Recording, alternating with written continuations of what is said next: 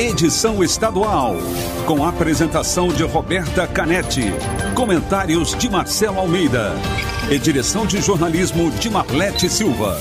T-News. T-News. Oferecimento Alimentos Caldo Bom. Hashtag Cinquentou. Uma festa de sabor e novidades para comemorar os 50 anos da Caldo Bom. E farmácias Nissei. Nissei por perto. Com as melhores ofertas para você.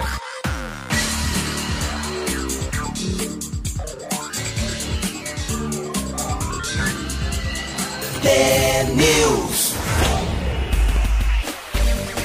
Pontualmente 7 horas, um bom dia para você que está sintonizado na T, a maior rede de rádios do Paraná. Você ouve agora a análise das principais notícias desta manhã e participa com a gente da programação pelo WhatsApp, o 419-9277-0063, com a transmissão ao vivo pela Rádio T para todo o estado e também em vídeo no YouTube e Facebook. O T-News desta terça-feira, 31 de agosto de 2021, começa já. Bom dia, Marcelo Almeida. Bom dia, Roberta Canetti, tudo bem? Tudo bem, tá tudo tão virado que até o mês de agosto passou rápido dessa Aí, vez. amanhã é setembro. Não é verdade? É muito rápido. tudo. Geralmente o mês de agosto parece que nunca acaba. É, vai, vai se amarrando. Acabou, hein? Estamos chegando. Setembro já é o fim do inverno, fim do inverno, né? Dia 20 e Esse mês vai começar a primavera, lá mais pro final, né? Maravilha. 23 ou 22 de, 22 de, de setembro, mas é o mês que começa a primavera. Mas foi inverno de verdade, né? Esse inverno foi de verdade, pelo menos para quem está em Curitiba, no Paraná, né? Nós vimos aqui as baixas temperaturas. Pena que foi meio seco, né? Vamos que vamos? Vamos que vamos. Começamos com? Alma T. Alma T.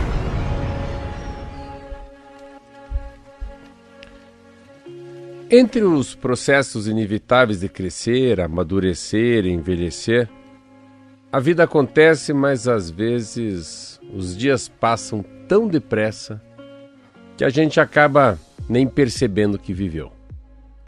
As pessoas, as pessoas seguem sedentas pelas conquistas, conquistas materiais, profissionais e pelo dinheiro. E nessa busca desenfreada condicionam a felicidade tudo que é externo. E é nesse processo que, infelizmente, muitos deixam de viver e passam somente a existir. Por isso, por isso hoje mais do que nunca, tenho sede apenas de viver. Tenho sede de amor. Tenho sede de tudo que alimenta minha alma. Eu não contabilizo mais os dias, os meses, os anos, as conquistas materiais ou o dinheiro. Eu, eu contabilizo apenas a vida e meu compromisso com a felicidade. Desde que decidi servir a alma, mais do que ao ego, faço questão apenas de ser e viver, com gratidão os dias acrescentados à minha jornada. Apenas desejando, desejando que a sabedoria, o amor, a paz sejam sempre minhas maiores conquistas. Vandiluz. São 7 horas e 3 minutos. Hoje retomamos com a transmissão também em vídeo, no Facebook, no YouTube. Várias participações vão chegando. Eu vou destacar antes do primeiro assunto só as fotos que vieram lindas dos IPs amarelos em Cascavel. Reparou aqui em Curitiba como é que já tá, Marcelo? É. Coisa mais linda, Linda né? A mesmo. cidade inteira tá colorida, muito bonita. É a Mandem fotos. É a chegada do, é a chegada, né? É a, é a chegada da primavera, o fim do inverno. A gente Essa- passa das flores roxas, né, de inverno, que é o IP amarelas. roxo, a própria cerejeira e agora o IP amarelo. Muda a cor da cidade, tá muito bonito aqui também. E em Cascavel a mesma coisa. Depois as fotos que o Cleiton mandou pra gente também vão lá pro nosso Instagram. Eu queria falar de uma situação que eu acho que foi a, das que eu leio todo dia de manhã no Estadão, é a melhor em relação ao Brasil. O Paraná não está tão bem como o Covid, mas eu acho que é números até porque você pode até celebrar, ter comparado com os outros anos, os, com outros meses desse ano, do ano passado. Você vê a situação da Covid no Brasil, números do Ministério da Saúde dão o seguinte: novos registros de mortes em 24 horas até as 20 horas de ontem, 313 pessoas. E a média móvel de óbitos nos últimos sete dias, 671. Dificilmente a gente está perto dos 600, sempre perto dos 2.000, do 1.000, do 900 e agora a gente está aí bem na casa dos, dos 671 mil. E uma outra coisa bem significante. É um novo patamar, né? Que a É. gente deve acompanhar para ver se continua, mas sim, é um novo patamar. Se ficar em torno disso, Pra é um sinal dele. de que estamos em queda, É, né? E uma coisa que a gente sempre falava era o número de pessoas testaram positivo e o número de pessoas recuperadas, né?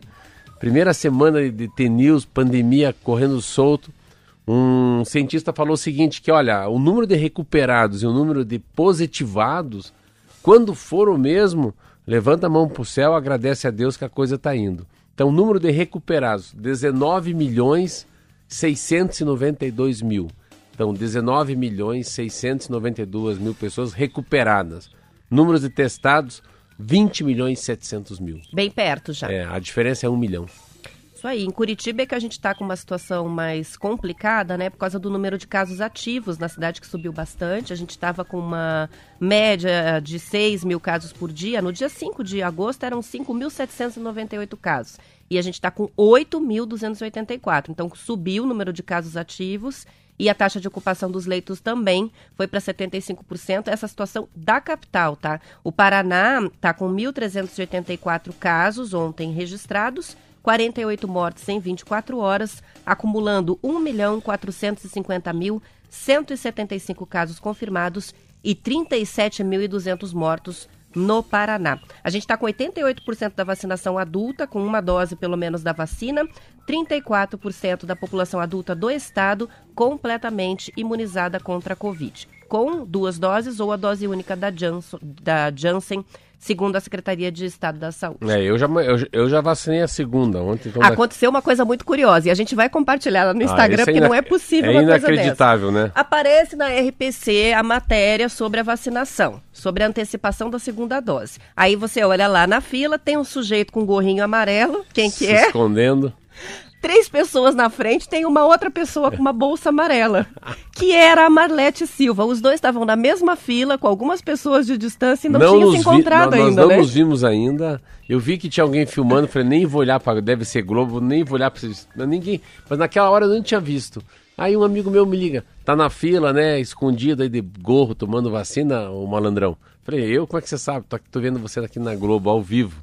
E daí daqui a pouco encontrei a Marlete, então, na mesma manhã, na mesma hora, no mesmo posto, os dois ali sendo filmados. E foram flagrados juntos antes de saberem que estavam indo vacinar no mesmo horário. Muito, É, muito, curioso, muito- né? Muito doido isso. Isso que é afinidade. Vamos começar com o noticiário. Uma outra coisa para voltar Ah, também, que a gente fala, fala e também há uma sensação que, que nós não fomos pegos pela Delta. Olha que interessante. O Brasil conseguiu a, a- o Brasil conseguiu olhar o erro dos outros, né? O erro de Israel, o erro dos americanos, o erro de alguns europeus, a Inglaterra, né? Que liberaram geral, tiraram a máscara, não teve afastamento, abriram o lockdown 100%, abriram os pubs e deu o que deu. Então, hoje tem uma matéria que fala que a Europa volta a impor restrições a turistas dos Estados Unidos. Então, as coisas mudaram. Eu estou, estaria ou estarei indo para a Inglaterra, já mudou também. Eu achava que embarcava dia 31 de outubro, parece que tem que fazer uma quarentena antes em outro país para chegar em Londres. Então já é, a viagem já está meio postergada, pode ser. Não Ixi. tenho certeza. É, as coisas mudam. E no Brasil, a, a gente conseguiu se segurar da Delta, essa é a sensação, que não vai ter a quarta onda, né? Ah, uma matéria também muito interessante, vou aproveitar que eu estava lendo hoje, que é a matéria sobre a Pfizer. Nossa, uma mulher muito preparada, assim, nossa, ela é presidente da Pfizer no Brasil. Então a Eurofarma, junto com a Pfizer, como nós falamos, eh, vai entregar 100 milhões de doses ano que vem. A Pfizer vai, vai entregar 100 milhões esse ano, mas é uma parceria, né? E vai ter uma fábrica na América do Sul. A gente comentou isso na semana passada, né? É. So- acho que foi um dia que você não estava sobre essa, sobre esse acordo, sobre esse termo já de, de intenções, né, da fabricação aqui no Brasil da Pfizer e daí o volume vai ser inclusive para exportação para toda a América, Para América Latina, Latina, né? é isso que eles falam. Então, Isso dá pra gente uma baita de uma segurança de ter as vacinas a partir do ano que vem de uma forma mais tranquila, assim, né? Uma campanha de vacinação mais rápida é, e, to- e Pfizer pra caramba, né? É, e assim, e, e- e com isso a gente começa a ter uma certeza que não haverá lockdown, né?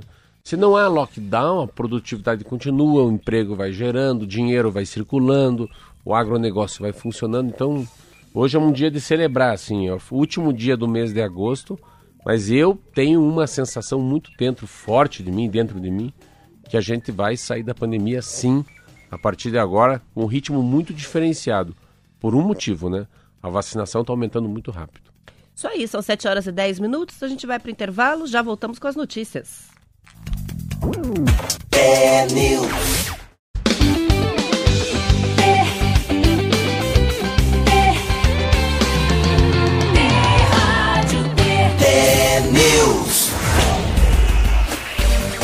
São 7 horas e 15 minutos. O Brasil tem atualmente 213 milhões 317 mil 639 habitantes. Isso é cerca de um milhão e meio de pessoas a mais do que em 2020. É um aumento de cerca de 0,7%, segundo dados divulgados pelo IBGE ontem, e isso confirma a tendência de baixo crescimento demográfico que vem sendo verificada nos últimos anos no país. O último censo feito no Brasil em 2010 e que deveria ser refeito em 2020. É, mostra dados divulgados agora, baseados em um cálculo de estimativa. Os estados mais populosos são São Paulo, com 46 milhões 649 mil pessoas, Minas Gerais, 21 milhões 411 mil, Rio de Janeiro, 17 milhões 463 mil, depois Bahia, com quase 15 milhões, Paraná, 11 milhões 597 mil 484 e o Rio Grande do Sul na sequência, muito parecido, 11 milhões 466 mil.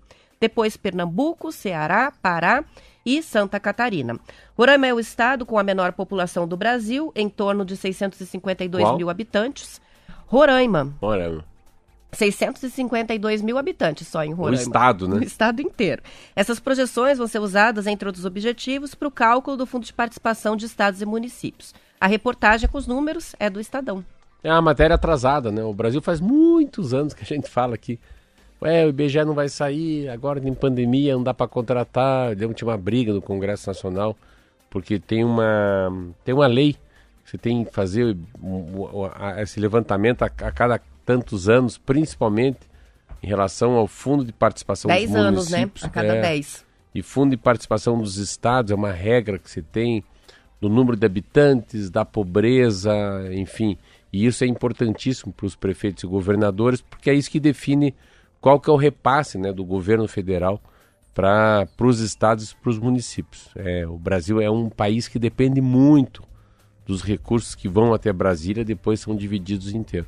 Mas é interessante que na minha cabeça são 212 milhões há muito tempo. E eu achei que era muito mais. E no Paraná, para mim, era 11 milhões. Você falou que é 11,5, né? O Paraná é 12,5. 11 milhões. Então, e meio. 597 mil. Paraná, eu estava errando em 500 mil.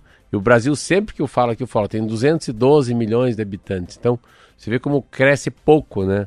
Mas isso é um efeito, isso é uma, como fosse uma, uma, é uma, é um clima, né? Uma estação, é uma tendência mundial, né? Você vê a crescer menos, a população são menores, porque a dificuldade de ter muitos filhos, a dificuldade financeira, a não sabe o que vai acontecer no futuro. A pandemia trouxe muito mais isso, deve ter sido fortalecido muito nos últimos dois anos, né? Não ter mais filhos, enfim, com certeza a dificuldade financeira deve ser a que mais pega uh, as famílias, né? Em relação a ter mais filhos. Mas é um crescimento bem pequeno. Tem muita coisa que a gente fala. Eu lembro que o Fulador, que foi presidente do Curitiba, que faleceu, ele era homem que entendia da Previdência. Ele um dia foi tomar café e falando isso, que tem muito, vai ter daqui uns anos, qual que é o número de pessoas idosas e o número de jovens no mundo, entendeu? Então essa relação é sempre importante. O envelhecimento, o envelhecimento da população, né? é. E não vem tanta gente nova, né? Então, famílias com poucos filhos. Mas é, é muito pouco. Eu achava que era bem mais que 213 milhões. Então, eu pelo menos nos últimos quatro anos, eu falo 212 milhões. Cresceu muito pouco mesmo. São 7 horas e 19 minutos e Balneário Camboriú está chamando a atenção do Brasil inteiro com a obra para triplicar a faixa de areia da Praia Central. O município de Santa Catarina, muito visitado pelos paranaenses, pretende aumentar a faixa de areia de 25 para 70 metros até o mês de outubro. A ideia é desfazer a fama de lugar onde arranha-céus fazem sombra no mar depois do meio-dia. Em entrevista ao Estadão, o prefeito Fabrício de Oliveira disse que está usando a draga mais moderna do mundo, a mesma que fez as palmeiras de Dubai e o canal de Suez. Segundo ele, os estudos e projetos para a obra foram custeados pela iniciativa privada e a obra em si está sendo bancada pela prefeitura. O processo de dragagem, porém, exige cuidados, segundo o coordenador do Laboratório de Ficologia, ciência que estuda as algas, da Universidade Federal de Santa Catarina, o Paulo Horta. Segundo o especialista, nessa areia que é tirada do mar para formar a praia, pode haver substâncias químicas, até cistos de algas, que podem causar florações nocivas. Por isso, a areia deve ser constantemente analisada. O encurtamento de faixas de areia tende a se tornar um problema mais frequente com origem nas mudanças climáticas e também na urbanização das praias. As construções do litoral também aumentam o processo erosivo sobre a orla, o que está levando vários municípios brasileiros a planejar o engordamento da faixa de areia. Muita gente está postando foto de antes e depois da praia, já há uma diferença na faixa. Né? E alguns fenômenos estão acontecendo bem curiosos. Esses dias eles tiraram uh, do fundo do mar a areia e veio com um monte de conchas. Então a praia estava forrada de conchas, de tudo quanto é jeito. É, enfim, não se sabe muito bem, é, e vi comentários é, de pessoas que talvez não tenham conhecimento, assim como eu, é, mas me parece que há um risco de impacto ambiental ali que está todo mundo mas bem de eu, olho, eu, né? Eu tenho, um pé, assim, eu tenho um pé total atrás, assim, eu fico. As imagens são muito grandes. Essa madrugada eu liguei, abri o meu, meu iPad para ver um vídeo, Roberto. É um negócio assim, é, não é uma draga, é a draga do mundo, né? Trazendo toda a areia do fundo. E é uma movimentação muito drástica na natureza, né? Eu acho que eu não consigo entender a mão do homem aí, né? Primeiro que foi uma autorização de construir vários prédios altos, claro. Então um ser humano vem, constrói, sem pensar no sol, sem pensar na praia, uma ganância, isso não é ambição, isso é ganância, né? Fazer prédios de 30, 40, 50 andares, são, é o metro quadrado mais caro da, da, da de Santa Catarina, e agora não tem sol na praia. Então agora vamos para uma outra fazer o quê? Então vamos mexer no ambiente. Então vamos mexer no mar, vamos mexer na draga, mexer nas conchas, mexer nos peixes. Vamos mexer com uma estrutura enorme. Assim. Se aumentar de 25 metros para 70 metros, aumentar em 50 metros, uma piscina de 50 metros, numa, numa orla inteirinha, que, que, que é uma orla de quilômetros, é um negócio surreal. Então, fique imaginando que a gente não conhece, a gente não fala, a gente não está lá embaixo para imaginar qual é o impacto disso que tem, né? Para a vida submarina, né? Para a vida embaixo d'água nessa, nessa Santa Catarina. Enfim, eu, eu, eu olho muito mais com preocupação uma matéria dessa aqui do que com alívio. Quando eu vejo alargar as praias, outras capitais imitam Camboriú. E pior que agora vai ter onde? Natal também vai fazer isso. Fortaleza aqui, né? também vai fazer isso. Camboriú já está fazendo, mas vai ter mais. Santa Catarina Aqui, tem mais. Aqui, em Matinhos, né, a gente já tem quatro, quatro propostas já apresentadas, a licitação está correndo e vai fazer a engorda da Orla de Matinhos também, né? Parte da obra de revitalização ali do litoral inclui essa engorda da Orla, onde não tem mais praia, por causa da erosão. Ó, você conhece melhor Santa Catarina, ó, vamos fazer ainda a faixa das praias de Ingleses, Jurerê... Jurerê... Isso aí já é Florianópolis, né? Florianópolis já. Jurerê tradicional e armação em 2022. Isso aí. É, e assim, resultado, lógico, do aquecimento global, né? As praias estão desaparecendo, não é só em Balneário Camburu, é todo o litoral que passa por essa situação agora, né? De a areia vai desaparecendo, as construções estão muito próximas do mar e não tem outra saída, senão não tem praia. Daqui a pouco tá tudo debaixo d'água, não é isso? Se a praia lá acaba meio-dia e pouco, né? É verdade? Será isso? Então, eu, eu há muitos anos não vou, eu, eu, vou muito para Itapema, porque os meus pais ficam lá, né? É, entre Joinville e Itapema, mas Balneário Camboriú faz muito tempo que eu não vou na praia. Eu só passo por ali, vejo aqueles prédios enormes, é, mas não visito falam a praia. Que, que a partir das 14 horas não tem mais sol na praia. Então é... Teve até é, já processo judicial de moradores, né, processando outros prédios, porque agora também não tem mais sol nos prédios que ficam atrás. Enfim, é uma confusão e os prédios são gigantescos é. mesmo, né? É o é, maior do mundo, maior da América. É. meio, é meio Dubai, né? Meio Dubai. Tudo na sombra. Vamos ver se agora o sol volta lá. São 7 horas e 24 minutos. Entidades ligadas ao agronegócio divulgaram ontem um manifesto em que demonstram preocupação com o que chamam de desafios à harmonia político-institucional e, como consequência, à estabilidade econômica do Brasil. Nesse comunicado, Marcelo Grupo está afirmando que, apesar de percalços ou frustrações, as últimas três décadas foram de liberdade e eleições legítimas no país. O comunicado é assinado pela Associação Brasileira de das Indústrias de Óleos Vegetais, Associação Brasileira do Agronegócio, CropLife Brasil, Indústria Brasileira de Árvores, Associação Brasileira dos Produtores de Óleo de Palma, a Biosolo e Sindicato Nacional da Indústria de Defesa Vegetal. O documento foi divulgado em meio à convocação das manifestações para o próximo dia 7 de setembro, quando é comemorada a independência do Brasil. As entidades do agro afirmam que as cadeias produtivas e setores econômicos precisam de estabilidade, de segurança jurídica e de harmonia para trabalhar. E que é o Estado Democrático de Direito, garantido pela Constituição, que garante essa liberdade para que se possa empreender. O documento divulgado ontem também diz que o Brasil é o maior e melhor do que a imagem negativa que tem apresentado e que essa imagem está custando muito caro e que vai levar muito tempo para se reverter. Essa é a frase mesmo. O Brasil é muito, muito maior e melhor do que a imagem que temos projetado e isso vai custar muito caro. Essa é a palavra. Qual que é a discussão? O grande problema é que o, a Fiesp, a Federação da, das Indústrias do Estado do Paraná, ia lançar, do Estado de São Paulo, perdão, ia lançar um manifesto. E o SCAF, Paulo SCAF, um cara que já foi candidato a governador lá para São Paulo, sempre está na televisão, o que, que ele fez? Ele acabou recuando. Como ele recuou, o agronegócio continuou. Então, se você pegar os jornais de hoje, Jornal Nacional, você vai ver isso. É uma, era um, o Brasil inteiro estava sendo com todas as entidades. Quando a Fiesp, que é a Federação das Indústrias, aí como fosse a FEAP, a Federação da Agricultura do Brasil, foi para frente. Então, o agronegócio foi sozinho, as outras ficaram para trás.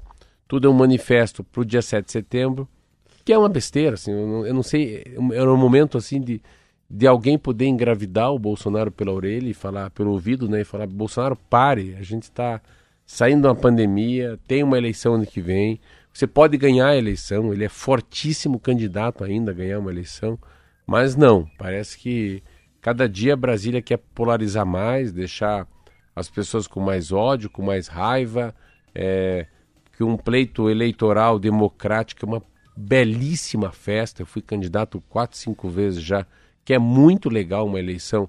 Vai virar um, como fosse um ringue de boxe, porque vai ter o Lula de um lado e vai ter o Bolsonaro do outro. E se o Bolsonaro ganhar vai ser muito ruim, se o Lula ganhar vai ser muito ruim pelo jeito, porque o país fica dividido, né? Hoje o que acontece nos Estados Unidos é isso. Estava lendo um artigo mudando um pouco de assunto sobre a saída do, né, o Biden, né, em relação a tirar os 120 mil pessoas em cinco dias do Afeganistão, de Cabul, já dividiu o país. Então, o que a gente menos precisa nesse momento no mundo é, é ficar à flor da pele, ficar nervoso, ficar com raiva, ver o vizinho, ver o inimigo, o vizinho como inimigo. Então, é muito triste. Eu acho que pode ser uma eleição muito chata, essa eleição do ano que vem. Se a gente começar agora, dia 7 de setembro, manifestações deles contra nós. Acho muito chato isso tudo. São 7 horas e 28 minutos. Participações dos ouvintes que vão chegando aqui. Ó, a... O John está falando o seguinte. Só por curiosidade, aqui em Ponta Grossa estão levantando, erguendo um prédio com mais de 52 andares. Vai tirar o sol de Curitiba. Boa! Gostei boa. do cálculo que Boa. ele fez aí. É. A sombra vai ficar por aqui. Vai fazer sombra aqui na janela da rádio. Vai fazer isso mesmo.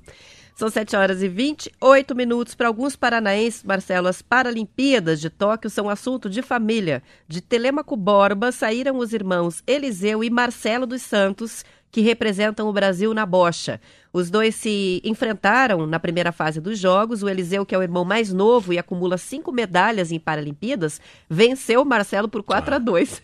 os, dois, os dois irmãos disputaram ali. Ontem ele se classificou para as finais da bocha em Tóquio, já o Marcelo foi eliminado. O Eliseu descobriu a distrofia muscular quando tinha 10 anos e perdeu gradativamente os movimentos dos membros superiores. Ele mora atualmente com a esposa e os dois filhos em Pinhais, na região metropolitana de Curitiba. Já o irmão mais velho, o Marcelo, nasceu com a distrofia progressiva, iniciou a bocha por influência do irmão. Na natação também temos as gêmeas de Maringá, Beatriz e Débora Borges Carneiro, que vão trazer medalhas para casa. Débora ganhou bronze no revezamento 4 por 100, livre misto, a classe S14, que é para pessoas com deficiência intelectual. A Beatriz também ganhou bronze, mas nos 100 metros peito, em que ficou atrás apenas dois centésimos à frente da irmã. Ontem, o paranaense Vinícius Rodrigues conquistou prata nos 100 metros classe T42-63, que são atletas amputados e com outras deficiências. Com a marca legal, de 12 né? segundos. Delega- a delegação paranaense é grande, né? Nossa, e quanta medalha o Brasil está ganhando, né? Nós vamos contabilizar quantos que o Paraná trouxe, né? A gente vai acompanhando até o fim e vamos mostrando os resultados e depois fazer essa conta geral. Muitos atletas paranaenses participando. Acabou? Que horas são? 7 horas e 30 minutos. Não acabou, mas a gente vai para o intervalo, volta com as notícias de Curitiba e região metropolitana depois do intervalo. Vocês acompanham na sua cidade o noticiário local e amanhã às 7 em ponto tem mais T-News. Quem Até quiser ficar com a gente na internet até às 8, YouTube, Facebook, T-News no ar. Até amanhã.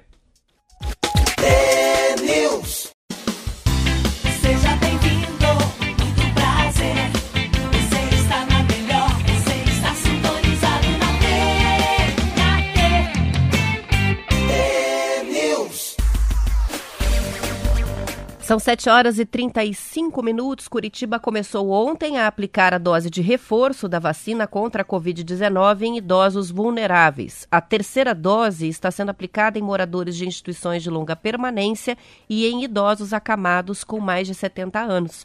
A intenção é reforçar a proteção das pessoas mais vulneráveis diante do aumento de circulação das variantes P1 e Delta do coronavírus.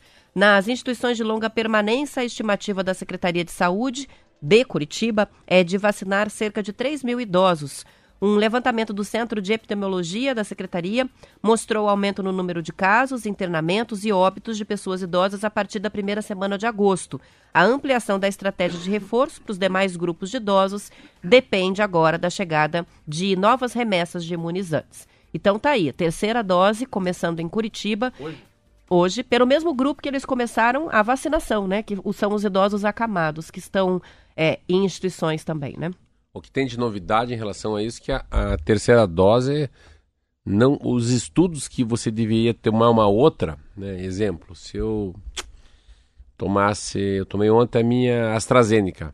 A terceira, há estudos não finalizados que poderia ser a Pfizer. Mas como os estudos no mundo não foram finalizados em relação à troca de vacinas, né? Eles vão manter a terceira dose igual à primeira e segunda que você tomou. Então isso é um dado diferente. Lembra que a gente falou aqui que bom que dá para cruzar? Que dá para misturar as vacinas, né? Uhum. E o resultado, no fim, acaba sendo até mais forte, dependendo da combinação é, que mas faz, não, né? mas não chegou um estudo Não final assim, não. Então continua como continua. Eu não sabia que continuava já. Ontem a percepção que eu tive ontem foi muito legal, porque são duas filas, né? A primeira dose, muita gente jovem, e a segunda dose que é minha já com 54 anos. Muito mais rápido assim, ó, Pra mim, não sei se foi o horário, exatamente acho que dá pra dizer que é um terço do tempo que eu gastei para ser vacinado ontem, da outra vez, né? Mas também já uma expertise, né? Ali na, na fila, uma expertise nas pessoas, ah, muita pouca desinformação, né? Todo mundo já sabe. Ah, dessa vez todo mundo com o aplicativo aberto na mão também. Já tá tudo preenchido o cadastro. É, não tem mundo- mais folha. Ah, isso! Ah, não tem mais aquele Não- papel para preencher o Não. termo? Já para preenchido, já tá entregue, né? Já entra, já fala. Só mostra, só mostra o aplicativo pra menina. Nem mostra o aplicativo pra menina. Ou mostra. Não, só a identidade. Mostra o aplicativo lá fora, mostra pra ela a identidade, ela fala, ó, você vai ser chamado pelo telão tal.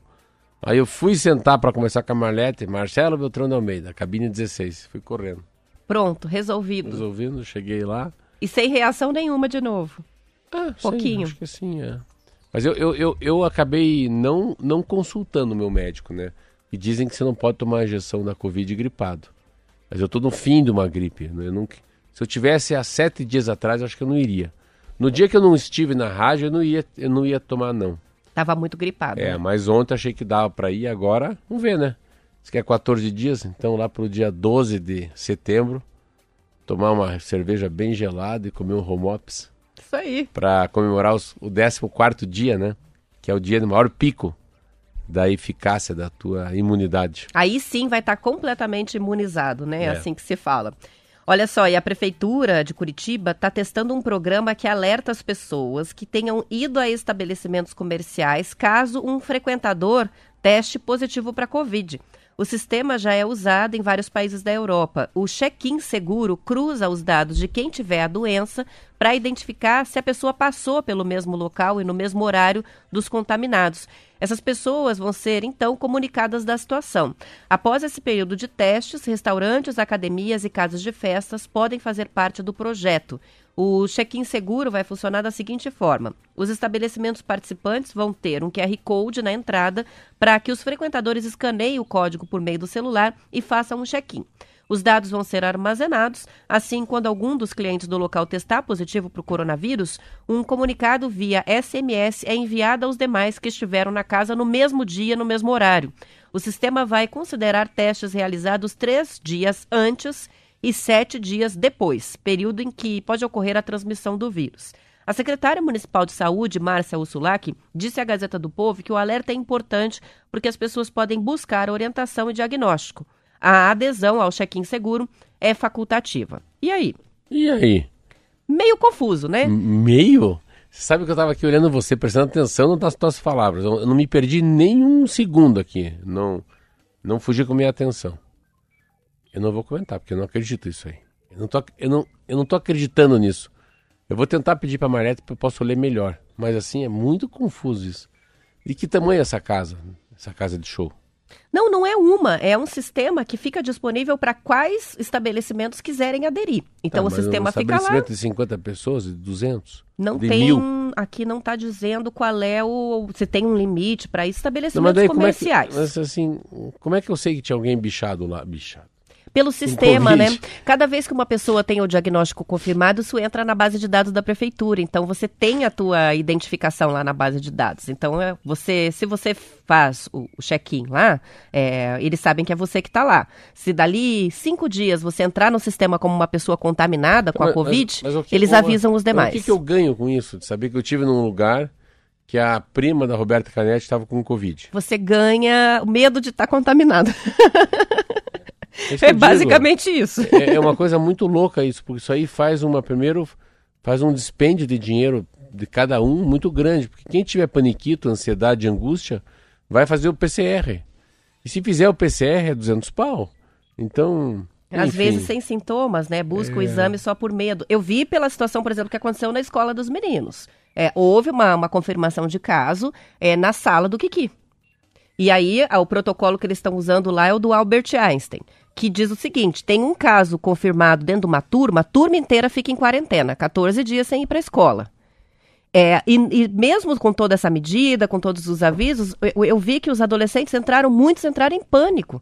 Porque sabendo que tem um colega com Covid, mesmo sem sintomas, ficaram com medo de estar com a Covid. Então, lógico que tem que ter a precaução, lógico que a gente tem que saber se tem uma pessoa com quem você conviveu que teve a Covid, é, mas tem que ter o critério ali, não sair todo mundo desesperado, correndo, fazendo teste, porque também não é assim, né? Num estabelecimento comercial não há contato praticamente, né? Na escola eu entendo, porque eles convivem, Entendo, você é. sabe como é que é adolescente, criança. Não dá para confiar que não tenham se tocado ou, ou chegado um perto do outro, então é, é, é diferente. Mas achei confuso, acho que é difícil que isso traga é, como resultado uma prevenção de verdade da pessoa é, se É, identificar com é. Covid depois, porque recebeu o alerta de alguém que passou pelo estabelecimento. Complicado. Eu, eu, eu acho que é uma, é uma neura que vai baixar muito a hora que você abrir esse computador e falar: Curitiba hoje teve três mortes, uma morte ou nenhuma morte. A hora que começar a intercalar zero mortes a duas mortes, eu acho que isso é tudo muito paniquito. O grande problema que a gente fala das crianças é isso, né? A- gente vê muito pouco caso de criança que faleceu em decorrência da Covid. O grande problema da Covid é, eu acho que a criança deve ser, não sei, né, chutando aqui, pode ser um vetor muito forte, né? A criança pode levar para muitos idosos, né? Aí que volta aquele problema. E é interessante, né, Roberta, como a como a Covid é, ela é, ela é, ela vai mudando, né, o foco das pessoas mais afetadas, né? Você vê, você leu hoje uma coisa interessante que agora de agosto para cá voltou a pegar os idosos, né? Você vê, um, três semanas atrás se falava de pessoas entre Só com a faixa etária 28 e 50 e anos. 50 e tantos anos, né? Que é o povo que está mais ativo, é muito né? mutável, né? Ele vai mudando, ele vai mudando o alvo, né? A faixa etária é muito forte isso. Mas vamos lá, eu acho que a É, fosse- qual o comentário que você tem sobre isso? Eu não achei. Ah, eu achei meio ridículo isso. Eu não gostei. Eu não.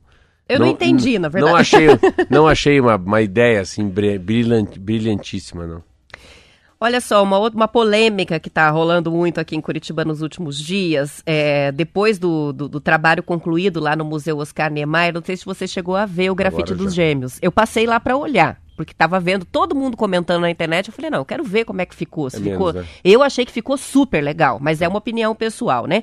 É, mas, enfim, criou-se uma polêmica por causa do bisneto do, do arquiteto Oscar Niemeyer, que detestou a intervenção e achou que aquilo foi um desrespeito, é, fazer a- o grafite na, na- no, no prédio, né? Na construção do Museu Oscar Niemeyer, enfim. A Fundação Oscar Niemeyer, Marcelo, que é responsável pelo gerenciamento e a preservação da obra do arquiteto, parabenizou o Museu Oscar Niemeyer pela exposição das obras dos gêmeos. Então foram contra o bisneto ali. Diz assim: inaugurada dia 16 de setembro, a imperdível exposição de Os Gêmeos no Museu Oscar Niemeyer de Curitiba, a Fundação Oscar Niemeyer parabeniza a equipe do MON pela iniciativa. Foi uma resposta, né? A postagem foi feita depois do Paulo Niemeyer, que é o neto do arquiteto, criticar essa intervenção que ele chamou de pichação. Ele não considera arte. Enfim, você passou, viu como é que ficou? Eu acho primeiro assim, primeiro que a, a Fundação Oscar Niemeyer não podia dizer não. É muito duro a arte dizer não à arte, entendeu? Não. Porque é uma maneira diferente de mostrar sua arte. Então é, é a arte dos irmãos gêmeos numa arte maravilhosa, que é um ponto turístico do, do Paraná, que é o Mon, e que não vai ficar para sempre. E é uma. Como é que eu vou dizer? É um cartão postal, é, é hilário, é notável, é, é até bacana, até assim. É muito divertido, é muito. É muito fora da casinha essa maneira de se apresentar. E isso que eu achei legal. É uma coisa inusitada, né?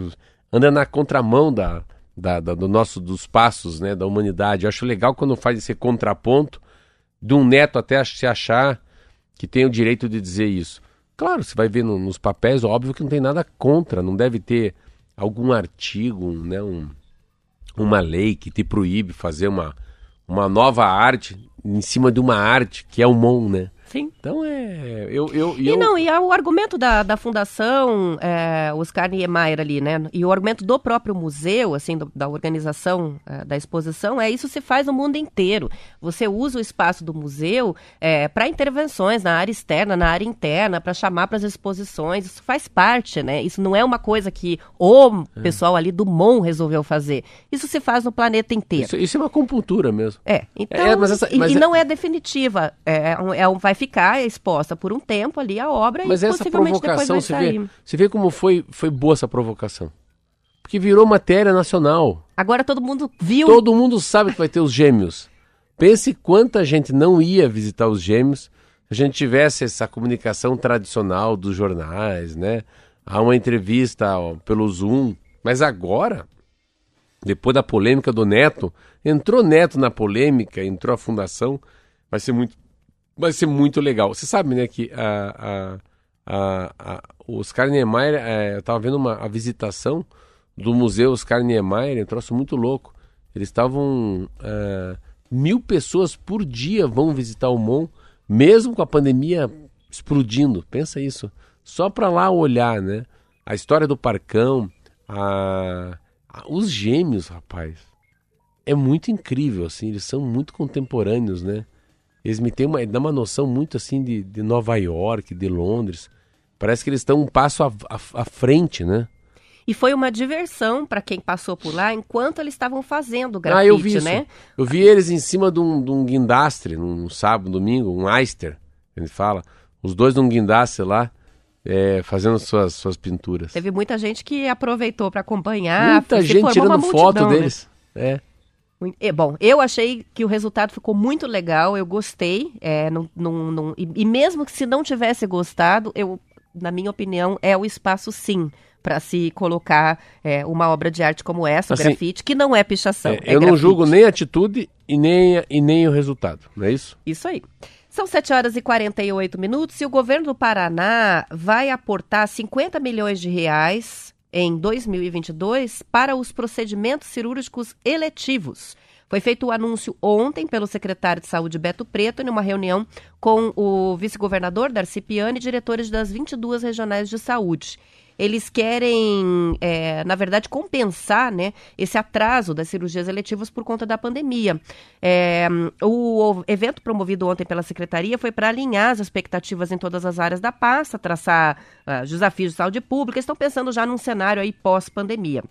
Esse montante vai ser direcionado pelo Estado aos serviços e é quatro vezes maior do que o repasse do Ministério da Saúde em 2019, que foi de 12 milhões de reais. A CESA aguarda agora a confirmação do valor que vai ser enviado pelo governo federal para o próximo ano.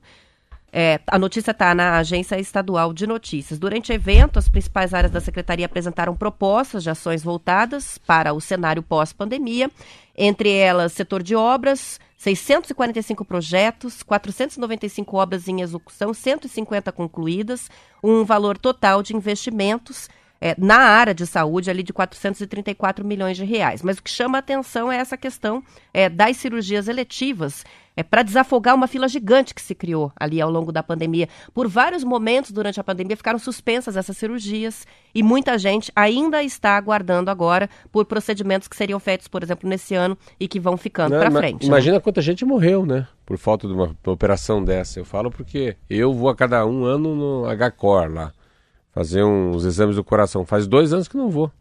Agora eles começam a falar, mas quanta gente, né, que postergou. Meu Deus, eu não gosto nem de imaginar isso. A gente não lê muito sobre isso, sabe? Estadão, Folha, Valor Econômico, Veja, não tem um relatório, um relato sobre a. Como é que eu vou te explicar, Roberta? Número de pessoas, é, assim, que acabaram postergando essa operação e pioraram o seu quadro clínico, né? apendicite, não, vamos pegar câncer. Câncer é um negócio que muitos tra tratamentos eram feitos, né? A quimioterapia você tem que ser deslocado da tua casa, enfim. É, apendicite não tem jeito, porque é emergência, tem que ser feita hora, na hora, né? né? É, mas muita coisa. Mas e quantas é... cirurgias é, é, eletivas, assim, tumores, tumores. É, é, é, hérnia, situações que são limitantes, né? Que a pessoa passa dor, ela passa dificuldade de, de, de mobilidade, não, inclusive, assim, e que milhões. tem que ficar aguardando, né? São milhões, né? Não são milhares de pessoas. Mas é, é, deve ser muito interessante mesmo. Então, é um, mas é para 2022, né? 2022 é para daí fazer um mutirão e tentar diminuir bem essa fila que se formou, é, que a gente ainda não sabe nem de quantas pessoas são, porque o Estado não divulgou um balanço sobre isso, só disse que vai aplicar esse recurso para reduzir a fila, né? Que deve ter se formado uma fila bem grande. Já existia fila, sempre houve espera no SUS para cirurgias eletivas. Agora, então, a situação se complicou muito mais.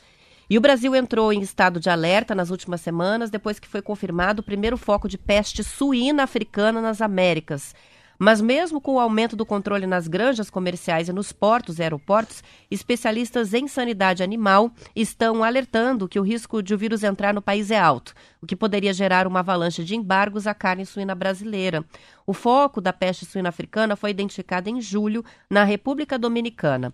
O turismo é a principal porta de entrada da doença nos países. O Brasil já teve casos da doença na década de 70, o que comprometeu o desenvolvimento do setor até 1984, quando recebeu o reconhecimento internacional de zona livre da peste suína africana. A professora de patologia suína da Universidade Federal do Paraná, Juliana Brum, contou à revista Globo Rural que em 78 um sitiante do interior do Rio de Janeiro alimentava os porcos com restos que ele pegada de um restaurante que fornecia refeições para uma companhia aérea. Um voo vindo de Portugal trouxe o vírus junto com essa alimentação que era servida para os passageiros e que, ao ser descartada, foi oferecida aos animais do sítio sem tratamento. Olha que confusão. Meu Deus. Era a comida, comida, do voo do contaminada. Portugal, Brasil. Que virou um lixo que foi dada aos porcos como alimentação e contaminou o, o rebanho. A médica veterinária acredita que o Brasil está bem mais exposto hoje porque as viagens e o comércio internacional aumentaram. Segundo ela, o risco é maior com as criações de fundo de quintal, como naquele caso lá de 78. Meu Deus do céu, que caso, hein? Que medo, né? né? Inacreditável, né? Comida de um avião que sobrou, que o cara deu pro porco. Mas é. Esses selos têm uma, uma significância enorme. Hein? Isso aí mexe com o Porto Paranaguá, mexe com a economia. Nossa, você pega uma revista igual o Globo Rural. Nossa, o Brasil, assim, é, é a queridinha da queridinha. O Paraná é, é o queridão da queridinha. De tão forte que é nesses assuntos. Mas aí é só um começo, né, Roberto? Essa matéria eu não vi por inteiro. Mas é. Não que tenha fechado as fronteiras, né? Mas Isso não fechou as fronteiras. Está falando que tem um, é um caso, Não, né? que existe essa, o risco, né? Existe que foi feito risco, um alerta, uma não chance. que tenha- esteja acontecendo. Tomara que não, né? Tomara que não. São 7 horas e 54 minutos e o governo estadual criou uma reserva de pesca esportiva lá na represa do Baixo Iguaçu, no sudoeste do Paraná. É a primeira reserva com essa finalidade no estado. O objetivo, segundo o governo, é regulamentar a pesca amadora que tem potencial para o ecoturismo e que pode melhorar a renda das populações lindeiras. O secretário do Desenvolvimento Sustentável e do Turismo, Márcio Nunes, disse que a reserva da represa do Baixo Iguaçu vai funcionar como um laboratório a céu aberto para se acompanhar e avaliar a evolução das espécies de peixes, já que o lago esteve isolado por dois anos desde o fechamento da barragem e só foi reaberto no mês passado, quando recebeu dezenas de embarcações de pescadores amadores. O local fica entre a barragem de Salto Caxias e a usina hidrelétrica do Baixo Iguaçu, Fica perto de municípios com infraestrutura como Foz, Cascavel e Pato Branco. A população lindeira pode consumir o peixe que pegar, mas os praticantes de pesca amadora têm de devolver É. os peixes para a água. Olha, acho muito legal, que bacana, né? Esse é um, deve ser um belíssimo, um belíssimo incentivo a- às viagens, né? A- ao turismo, né? O turismo em relação à pesca. Como é forte esse assunto. Às vezes eu pego a televisão, Roberto, e fico vendo alguns canais. Meu Deus, é um assunto apaixonante, né? Eu não gosto, mas como as pessoas gostam desse assunto. Muito. Quem divide, pesca é apaixonado, fala, né? É um negócio dos anzóis. Vamos devolver. A televisão é com tanto amor que parece que eles estão falando assim de uma sereia. Assim, eles, eles passam a mão naquele peixe, falam da, da escama, olha o olho, olha o peso, olha a, a vitalidade desse peixe. É exuberante a beleza dela. Eles falam, parece que estão falando de uma criança, de tão interessante que é. Mas a, é- é- essas, essas sacadas que eu acho muito legal. Faz muito tempo que eu não faço campanha, mas como o Paraná tem isso, ele tem vários focos de programas legais para a gente fazer, né? Cada vez que eu lembro assim de cidades, nossa, Marilândia do Sul ali, que eu fui visitar um castelo, aí você vê ali a, né, as cachoeiras de Prudentópolis, que são lindas, né? Você pega 1 de Maio, que é uma cidade perto de, Ponta, perto de Londrina, que você pode andar de jet ski, que é um lugar lindo também, que é a divisa já com São Paulo, Paranapanema.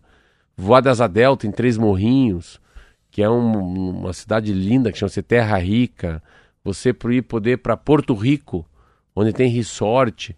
Então, sabe, o Paraná mesmo não tendo mar, tendo pouquíssima água, que é o litoral paranaense, as águas doces do Paraná, né? Por causa do Rio Paraná, Paranapanema e Iguaçu, trazem um, um- uma assim uma uma como é que fosse um turismo de muita de muita densidade, né? Muito legal. E para quem como a gente é da, da, da cidade grande, não entende, é, mas de pré- gosta, piá de né? prédio, né? Piá de prédio, é perto de Curitiba mesmo, tem muitas é, áreas de pesca e pague muito interessantes, que têm sistemas parecidos, né? É, o- a pesca amadora em que você pode pescar, mas devolve o peixe pro, pro lago ou pro, pro riozinho, né? Mas quem mora na região pode consumir. Então, essa mesma divisão que foi feita ali. Mas na região metropolitana de Curitiba tem muita. Já foi a pesca e pague aqui perto? É muito legal. É. Tem lugares que você pesca, eles É eu fritam não no gosto, restaurante é. e trazem o peixe Aqui pra você comer lá na José hora. Tem bastante também. Tem muitos. Olha que legal, eu fiquei tão feliz que eu recebi hoje um, 10 fichas que caíram após a pandemia. E dessas 10, eu, várias parece que escreveram para mim que eu gosto muito. Primeiro, dormir 8 horas não tem preço. Meu carro 2017 tá ótimo. Netflix virou quase terapia. Café com bolo salva vidas. Arroz com ovo é banquete. Não vivo sem minhas havaianas. Camisa Hering é uniforme. Não uso 80% do que tenho. Riqueza mesmo é ter saúde. Quero abraçar todo mundo. Maravilhoso, é isso aí. Quer pra você? quase todas servem. Legal, né? Menos a camisa Ering, porque eu não uso Eu camiseta só uso quase. camiseta Hering branca. Ó, eu não consigo dormir 8 horas, mas queria dormir. Meu carro não é 2017, é 2016. Netflix comecei a assistir. Arroz com ovo é banquete, eu amo. É, café com bolo é o que eu mais amo. É, Havaiana, eu só uso Havaiana. Camisa Hering, eu tenho umas 10 brancas. É, não uso 80% que tenho, não uso mesmo. Riqueza é ter saúde e quero abraçar todo mundo. É muito legal. Legal. Autor? Hum. Anônimo. Anônimo, não tem o autor, mas mandou bem. É. O Joel participa com a gente para falar sobre esse, pes, esse pesqueiro. Ele vai ser um baita pesqueira, divisa, divisa de Capitão Leônidas Marques com Capanema e Realeza. E ainda ele inclui aqui, né? Pescaria é a melhor terapia. Participa com a gente também o Plínio, mandou um link, inclusive, da Rádio Banda B, do portal da Banda B com a notícia. Um caminhão tombou agora de manhã na curva da Santa e está interditada a BR-376 Meu nos dois sentidos. É, pela foto aqui, um baita de um acidente ali na curva da Santa, famosa por causa dos tombamentos né, de caminhão, carga tudo espalhada na pista, a rodovia sem previsão de liberação. Então, quem estiver saindo para pegar a 376, Não vá. espera, porque não dá para passar agora. É, ainda não há confirmação se o motorista é, foi- ficou ferido nesse acidente, mas é um acidente bem grave. Vamos terminando por aqui, são 7 horas e 59 minutos. Amanhã a gente volta pontualmente às 7. Uma ótima terça-feira. Tchau, até amanhã.